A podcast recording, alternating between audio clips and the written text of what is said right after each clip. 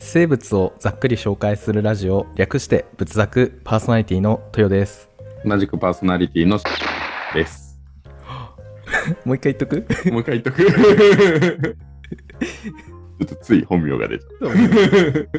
えっと、同じくパーソナリティのシロです。この番組は生物にまつわることをざっくり紹介する番組です本日もどうぞお付き合いください。はいということで以前土曜日でスペシャル回ということでね三尾トルンさんがね、参戦して徐々に仲間が増えてきましたがそうですね。まあ、ずっと3人でやってたのが、ここで2人追加っていう感じですね。そうだねはい。ただちょっとねこの2人もまあまあ忙しい人たちでねあの、はい次回の三尾の出演はおそらく来年の2月頃になり ます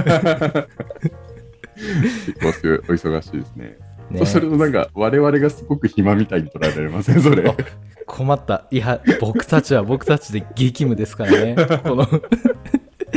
もうめちゃくちゃもうすごい人々の中でも相当に忙しい部類のねいやわかんないけど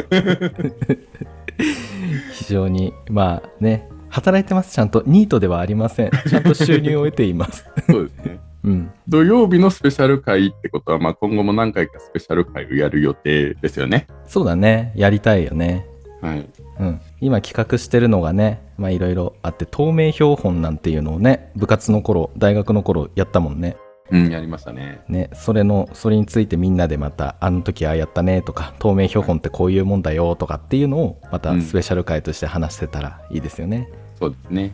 はいじゃあまあ皆さん、毎週の水曜日プラススペシャル会の時もぜひ聞いていただければと思います。はいよろしくお願いします、よはろしくお願いします。いちなみにカント君がこれまた毎週収録できたら多分ストックがかなりできてくるのでおそらくうまくいけば週2回の放送プラススペシャル回で週3になる日もあるみたいな風にできたらいいかなと まあ、あまり定期的なっていう感じよりは、まあちょっと不定期な感じですかね。あまあそうだねうん。はい、じゃあちょっとここでお知らせがあります。お、うんはいちょっとね皆さんだいぶ、まあ、気づいていただいてる方もねいると思うんですがこの仏作はですね Apple Podcast と Google Podcast にも配信をしましたちょっと前にお。 はいなのでそちらでもねちょっと Spotify うまくないなっていう人はねそちらでも聞けるので、はい聞く人いるかなわかんないけど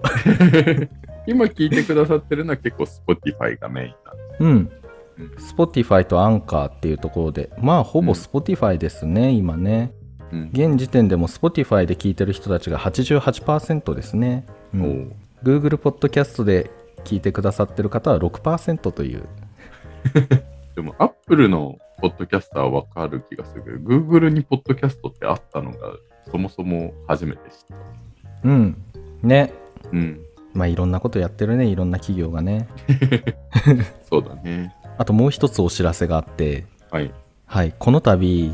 ちょっと Twitter でアカウントを作ろうかなと思いました。お思ってまついすに多分はいこの時点ではまだ作ってないけど多分近々できますで多分この放送が配信される頃にはもうできてます ついに作るわけですね。はいついにちょっと、、はいやこれねやっぱり日本人の悪いところはうん。あのセルフプロデュースが下手くそなところっていうのをねよく言われてるじゃないですか、ああ、まあそうだね。うんよく言えば結構謙虚。そうよよくく言言ええばば謙虚アピール不足みたいなね。そうだねううんん。だからそこちょっとねこう練習だねその今後またセルフアピールをしないといけないタイミングはきっと人生の中でどこかで出てくるのでどういうふうにそのプロデュースをしていけばいいのかっていう練習も兼ねてねちょっと怖い。いですがやってみますよねやってみましょう、 Twitter なねん、ツイッターではいそっか。はい。じゃあ皆さんぜひそちらの方もフォローしてもらえるとね、嬉しいですね。そうですねあのそちらでも温かいメッセージのをお願いいたします 受け付けておりますんではいということでまあ以上お知らせでしたがまあどうでしょう最近雑談なしで結構さっと話題にねテーマに行くことが多いけど、うん。僕今日ね車の中で通勤途中で何話そうかなって思ってうん。今覚えてるんですお、そうこの間忘れてたけど。そうこの間はねあの排気ガスとともにね空気中にまき散らかしてきた けど今回はとどめておりますおよかった。夢の話をしたいなと思っておお、うん夜の夢それともドリームの方両方ドリーム。よ えあのし進路のことですね進路ああ、なるほど。 はい。進路っていう、うん、そうあのそれは個人としてじゃなくってこのグループ、うんこのこの6人っていう仏感作じの、そうあ仏作のじゃなくて、仏作をやってるメンバーのうん未来ってことそうですうん。うんいつかこんなんできたらいいなっていうのがあってうん。いつか、えーミステリーハンターになりたいなって思ってどどういうこと ミステリーハンターピンとこないえ、ピンとこない。何えほらスーパースーパーひとしくんが出るいるああ、なんかスーパーひとしくん聞いたことあるけど、多分それ見たことない俺。嘘でしょえあれやってないのそっちでえ、やってるよ。え、 今、今やってる。今やってるよえ、そうなのそうだよあ世界不思議発見っていう番組その通りです世界不思議発見の紹介するんだよねここがこういうところですみたいなうん。でそれ生物の回もねあってそこでみんなでミステリーハンターやりたいなっていう夢をうーん。ちょっとね今週かなそれこそ先週かな忘れちゃったけどなんかの回であって思ってってことは今は、まあ、室内で撮影してるけど、ういんずれはその、何フィールドワークに出て、うんうんそう「世界不思議発見」出演を夢に掲げて頑張ろうって思ってなるほどね、 世界不思議発見みたいなことをやるんじゃなくて、それに出演することが夢ってことでそうだよそう すうんもしね、世界不思議発見のプロデューサーの方が見聞いていてくだされば、はい叶うかもしれないね。そうだよ夢はねあ口に出さないと確セルフプロデュースです これぞあなのでツイッターの方でもね堂々と掲げさせて いただきましょうねこの話聞いてないと多分ツイッターだけ見たらこの人たちは何を言っているんだろうって思っちゃう けどこういう夢があるんですねそうではすいねあのダイレクトメッセージかなツイッターでねあのお待ちしてます出演依頼の方おめおあ待ちしておりますあそうですね。まずはねあの地盤を固めていかないといけないよねそうですね。いや地道な努力を持ってもうとりあえずの夢やっぱ夢がないとさどこに歩んでいけばいいかね、あれだからとりあえずなあなあで始めたここも夢を持てるようになりましたそうですね素。い晴らしいやでもなんこかと言ってしまうと最初はさなんかそうのん何、誰か一人でも聞いててくれたらいいなっていう気持ちだったけどさうんなんか聞いてくれる人がちょっと増えるとちょっと欲が出てきちゃうよ ね。ああよくないねその欲が出ちゃうのはダメだねと思うわでも欲がそのまんま夢につながるんじゃないあいいことだ欲を持つのはそう心変わり早ってそうすぐ流されやすいね。うん、あの軸を持ってないんで僕は流されて生きているのでおということで今日は流されて生きているということでね お流されて生きる生き物を紹介していきます 無理やりつなげたね。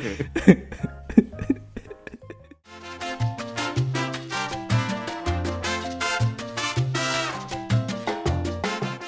日は何を紹介していただけるんですかはい今日はですねあのお便りが実はね来てて県在住のえーさんという方から ねあの クリオネについてってどうでしょうバッカルコーンを今新しく知っただけ昔ショコタンがバッカルコーンって言ってたけど意味は分からずに聞いてたけどやっぱり面白そうなので紹介してほしいですっていうお便りがね LINE からねやってきたのね、はい。フルネーム今出ちゃったんですけど。あここ P 入れるんで はい。ありがとうございまはい、す。はい。うん、これは白白によく似た人からの提案かなそうだね。なんか、LINE でもお便り募集してるんだ ね。はい。はい一昨日かこれ昨日か一昨日か一昨日の夜にね白から LINE が来て、そうあですね確かにいいねって思ってはい。ちょっとバッカルコーンって、はい。もし、あの、子供がいる方は、リアルタイムなネタかもしれないんですけど、うんこの間の月曜日の「見つけた」の番組でうん。オフロスキーがバッカルコーンって最後に言ったんですよね。おええー、なんだと思って 調べてみたらあ振りをねと思ってっあていうあ、なとるこほろど。かあらそういえばなんかしょこたんも言ってたなみたいな。あ、なるほど。ということで、今日のテーマは、クリオネです。はい、ちなみにいいよねさ、オフロスキーってあれでしょ、サボさんとコッシーが出てる番組でしょそうそうそうはい、それだけですなん。かちょっと前まではね、なんかね、オフロスキーが出てくるのが、なんか数回に1回だったんだけど、最近なんか毎毎日出てる気がするんだ よね。なんかにオフロスキーの人気がすごく高まってる気がする。あ、そうなんだ。うん世の中のオフロスキー需要が高まってるんだ ね。そう だね。というわけでね、じゃあ、はい。やっていきましょう。はい。はい。では、基本情報から。まずこのクリオネなんだけれども、ちょっとね、はい今回のテーマ、裸亀貝となってるんですよね。おううん。初めて聞く名前だね。そうなんです。これが何なのかっていうところからね、じゃあ、行くと、分類からやっていきましょう。はい。はい。では、動物界の軟体動物門、腹足項、これ多分、裸角翼足目、裸の殻の翼の足って書いて、多分、裸角翼足目だと思うんだけど、まあ、すいません、委ねます。えー はい、の裸亀貝か裸亀貝属裸亀貝です。おううん、でつまり、正式名称は、裸亀貝。そうですクリオネの正式名称は裸亀貝で、うんクリオネっていうのは総称です。へーうん、あ、んクリオネの中にも裸亀貝以外にもいろいろなものを入れてクリオネっていう感じ。そうそうそうそうまあう一ん般的にこの裸亀貝属に含まれるやつが、まあ、通称クリオネですでその裸亀貝属の中には5ついます5種います、はいうん、なのでそれを通称でクリオネうーん、なるほど。っていう感じで学名はクリオネ・エレガンティッシマと言いますでこのクリオネっていうのはうんギリシャ神話のクレイオーっていう女神のことで、うん。はい、ここからちょっと神話の話になるんです がはい。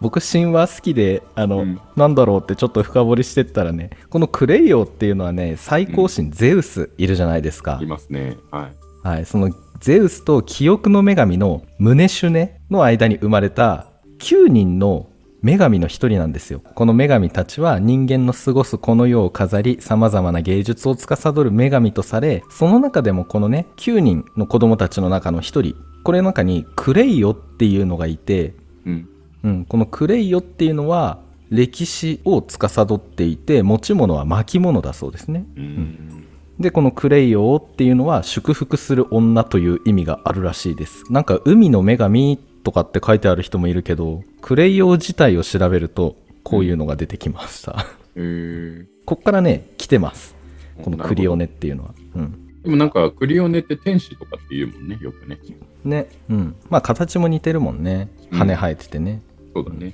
でその下のエレガンティッシマは最もエレガントっていう意味らしいですねうん。はそういすると今回の学名結構わかりやすいね。クリオうんだいぶネ、わエかりレガやンすテいィッシマ。そうなんでエすレガントなクレイオ。うん、 まあ女神みたいな ね。だ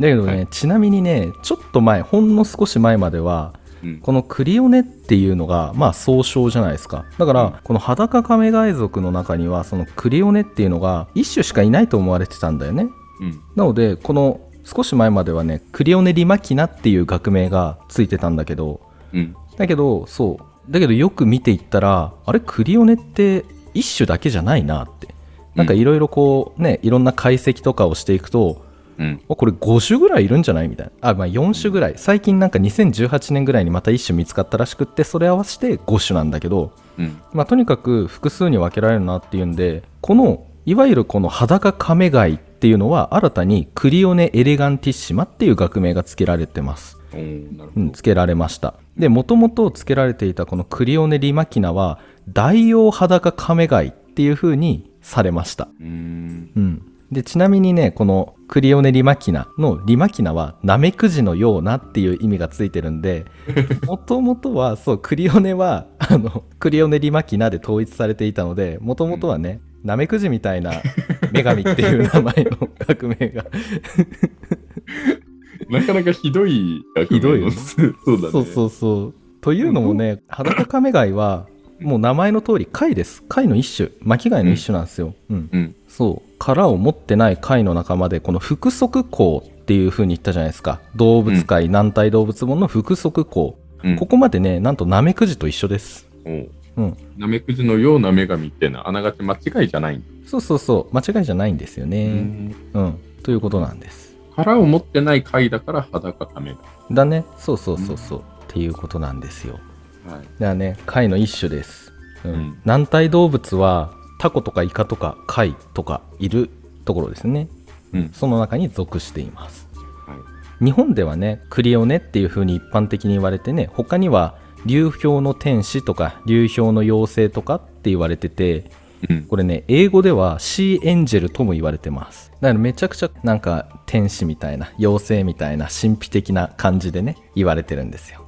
うん。でこの裸カメ貝は大きさ約1から3センチおうまあちっちゃいですねじゃあね500円玉ぐらいのサイズと思ってもらえたらいいのかなああ、わかりやすいね。うんねあ500円玉も新しくなりましたねえ、そうなの違ったっけ僕手元にないんだけどえ、もう出回ってるのえ違う出回ってるんじゃないそうなの委ねますこれは白に委ねます え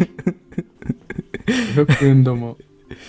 新しく。あ、あ、本当だ。おどスマホで撮れないんだって。ういうことスマホでね、写真で撮れないらしいよ。なんか、ええ映らないのいや、撮れるんだけど、なんかね、ちゃんと映らないっぽい。えーあそうデザイン的にあいろんなそうそうそう模様デザイがン的に複そうそ雑うそうでそうみたいななんか偽装防止がすごいんだって。あすごいあまあねお金って偽物との戦いって言うもんねそうだね。だからなんでこんなに変わるかっていうとね偽札作らせないためって言うもんねうん。うんあす11ごい月1日から新しくなってんだ。あもう結構経ってんじゃんねうん、全然知らなかった、この ニュースそうでちなみにさっき言ったこの大王裸カメ貝は1 0ンチくらいです、お、でかいね。まあめっちゃでかい大、うん、王じゃあさ、ええ今まではその大用裸カメ貝が普通だと思ってたのが、うん、 4種、5種見つかることによって、一般的なクリオネは大用裸カメ貝じゃない方だってことになった。っていうことなんだねうん多分あれじゃないこの大王裸カメガイってこの裸カメガイちょっとでかくなったんじゃないぐらいなよく成長してるねぐらいな感じで思われてたんじゃないだあーけなどよるほくどね調べたら、あ種が違うねみ たいなうんなるほど。うんで分布はね北極と南極を囲む寒流域に広く分布してて日本でも北海道沿岸に生息してますよねうん。なんか三陸とかも黒潮に乗ってやってくるなんていう風に言われてるらしいけどそうなんだ。岩手県三の陸あたりまで来るんだね。って書いてあったねなんかの記事で、うんまあ参考に貼っておくのでよければ見ておいてください、はいでねこれね流氷とともに南下していきます、うんだからこの流氷って北の方ロシアの方からやってきてどんどん南の方に下っていくっていう感じ、うんっていうのに乗ってやってくるみたいだねおうでこの裸カメ貝の最大の特徴といえばはい。これシロさん ねおシロさんもこう釘付けになったいきますか。はいバッカルコーンですよ、ね、おー出ました、バッカルコーン。これはねすごいよね今までシーエンジェルとかさ天使とかって言ってるけど、このバッカルコーンの姿見たらもうエイリアンだからね そう、もう一瞬で変わるよね。なんか全然ねすごい雰ね囲気が。あんなもんどこにしまってんのって思うぐらいさそう何かっていうと頭から6本の触手を伸ばして餌を、まあ、捕食するっていうものですよねうん。その映像ね見てみたらいいけどまあまあ怖いです、うん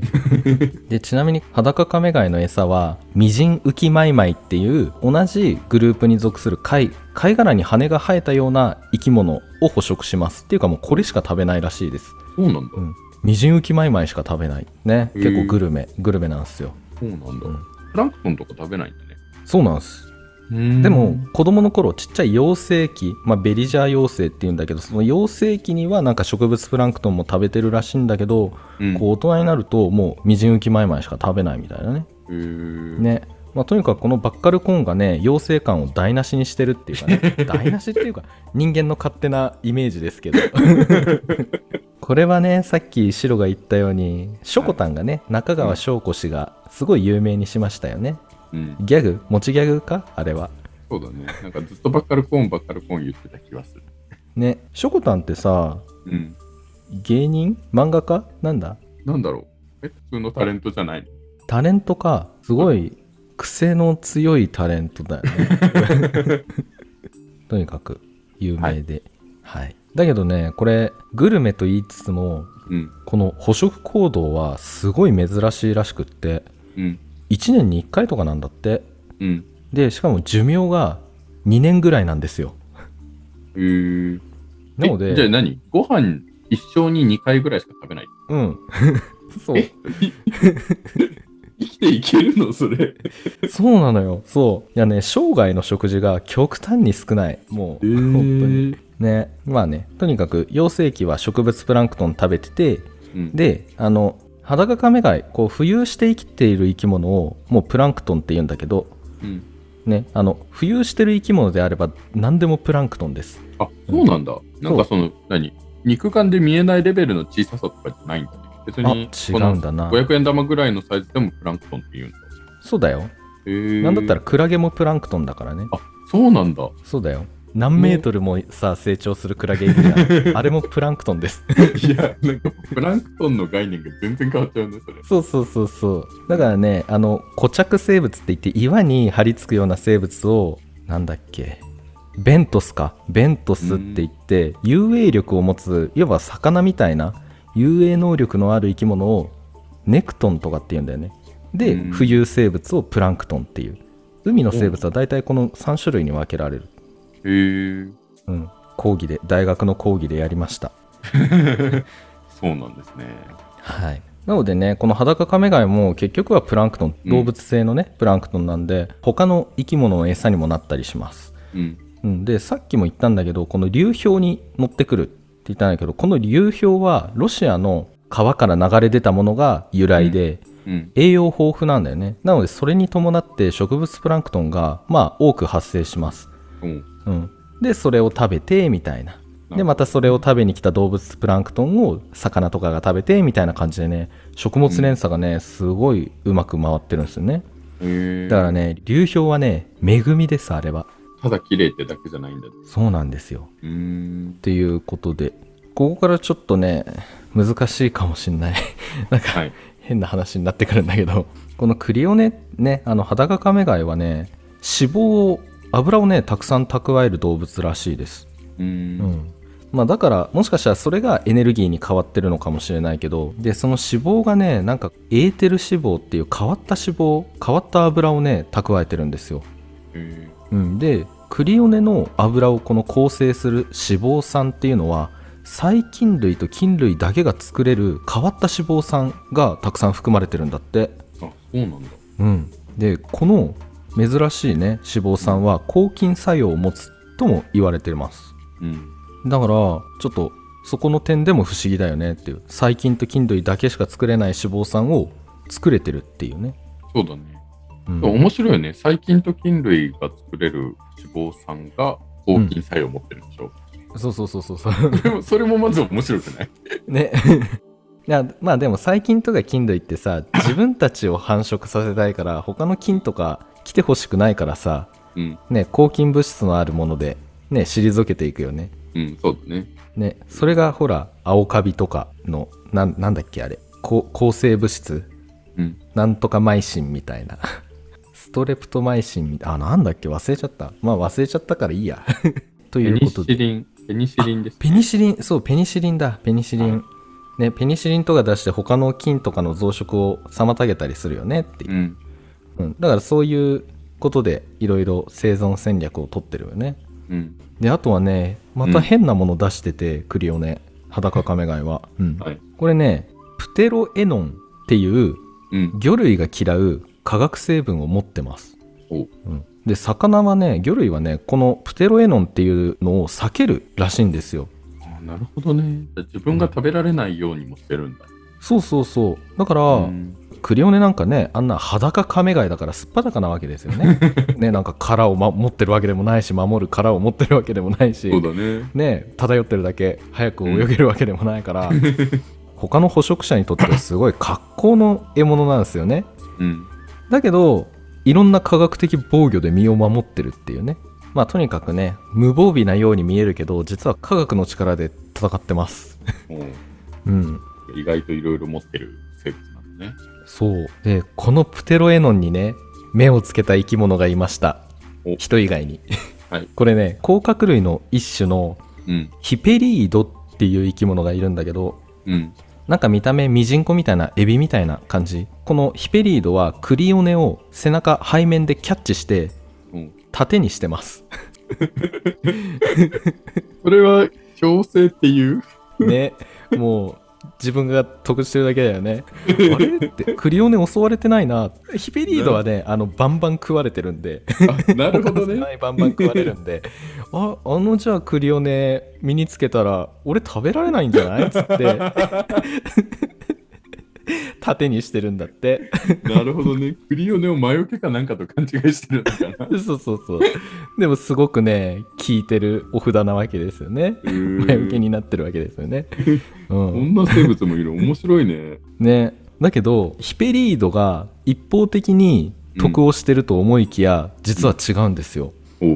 うんあじゃあちゃんと強制してた。そうはい。これねクリオネはねあの魚類には食べられないんだけどクラゲにねよく捕食されるんですよね。ああ、なるほどね。うん、だけどねヒペリードはクラゲと共存の関係にあるんだって。おうだからヒペリードはクラゲに顔が立つっていうかねなる顔ほどねが効くんですよ、うん、ああ、じゃあ、縦にしてるからこそ、あの、こいつ食べないでやってくれないかってクラゲに交渉してくれるわけだ。あそうそうそうそうそうそううん、 んそういうことなんです よだからクリオネはヒペリードに利用されることでクラゲからの捕食を免れてるっていうなるほどね。2体で、なんかもう、最強の足りないところを補ってるみたいな感じですね。そうそうそうそううんいい関係だよねいい関係ですね。まあとにかくねそんなこんなで結構小食なクリオネだけどね、うん数年間生きるしかもねこの翼足っていうのはこの翼みたいなヒレみたいなね、羽みたいなのがついてるんだけどこれねパタパタしてね動かし続けてるんですようん。このエネルギーどっからやってきてるのかなっていうのはまだ分かってないらしいですそうだよね。うん2回しか食事しなくて、数回しかね。うんでもずっとこうにやってんだもんね。そうそうそうそうそうまああとね変わったところといえばね雌雄同体っていうのも面白いところですよねうん。だからなんか数が少なくなったら、ね、この人たちもさ卵を産まなきゃいけないじゃん子孫を残さなきゃいけないから、うん。メスがいなかったら、ね、あじゃあ俺メスになるわっつって なんかねこういろいろこう空気を読んでねなんかオスがメスになったりして子供産んでくらしい よ誰がメスになる誰がオスになるっていうそうそうそうそうそ感じう なんだ。へーでもナメクジとかもそうだもんね。ねっていうなんかオスね魚もそうだもんね魚もそうなのそうだよほらよく有名なのは「ファインディング・ニモ」のニモいるじゃんあいつなんだっけ、種えーと隠れ熊の実だ隠れ熊の実はういん、あれもさ大きい人が大きい子があのメスになるじゃんね、うーん。うん、大きい個体がメスになって卵を産むんであそうなんだ。へそうえ。まあっていうあとはね裸カメ貝の下には歯がついてます歯舌って言うんだけどおこの歯の形でね種類をね特定できたりもするみたいよ、そうなんだ。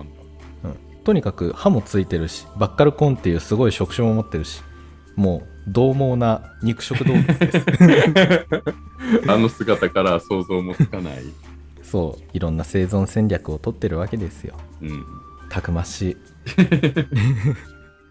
お聞きくださりありがとうございました仏作は皆様からの温かいお便りを募集しています概要欄の Google フォームからお送りください